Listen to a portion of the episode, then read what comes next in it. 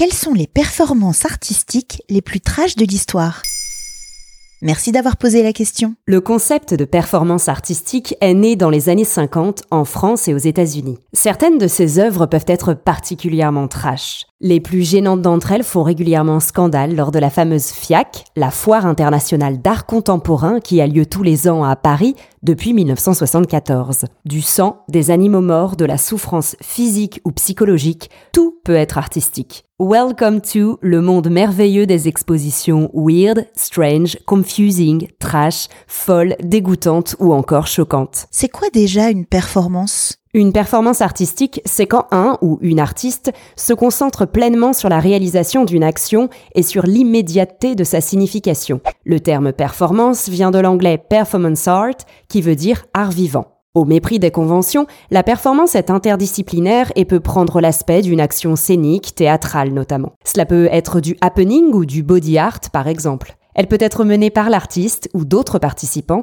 être spontanée ou écrite et est la plupart du temps éphémère. Avant-gardiste, la performance artistique est devenue dès le XXe siècle un genre à part entière. S'éloignant complètement de la dimension marchande des œuvres d'art traditionnelles, la performance se veut unique. Mais alors, quelles sont les performances les plus trash? Commençons en 1965. L'artiste Rudolf Schwarzgöckler, qui fait partie du mouvement radical actionnisme viennois, se met en scène subissant des expériences s'apparentant à de la torture médicale. Dans Action 3, sa série de photos prises lors de sa performance, on voit un modèle masculin subir des expériences à base de seringues, fils électriques ou bandages.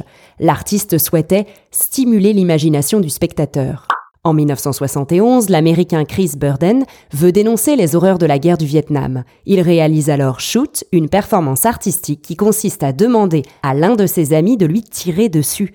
Touché au bras gauche, il est directement transféré à l'hôpital où il expliquera que c'était un accident. La scène du tir filmée sera recueillie par le MoMA et le Whitney Museum de New York.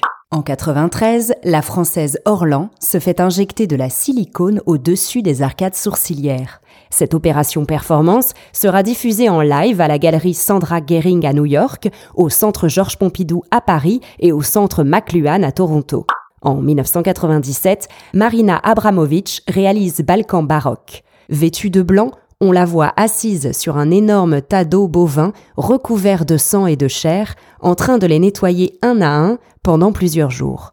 Dénonçant ainsi les massacres des guerres yougoslaves, elle a reçu le Lion d'or de la Biennale de Venise la même année. Pourquoi on fait du trash? C'est bien simple, vous avez dû être choqué par l'énonciation de ces œuvres et leur description, ou du moins intrigué et interpellé. C'est le but. Les artistes qui réalisent une performance veulent faire passer un message fort et se battent généralement contre un fait de société particulièrement ancré que subit toute une génération.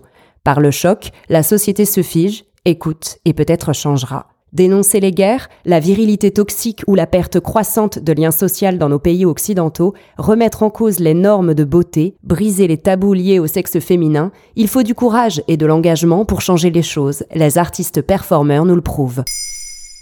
Maintenant vous savez, un épisode écrit et réalisé par Carole Baudouin. Ce podcast est disponible sur toutes les plateformes audio. Et si cet épisode vous a plu, n'hésitez pas à laisser des commentaires ou des étoiles sur vos applis de podcast préférés.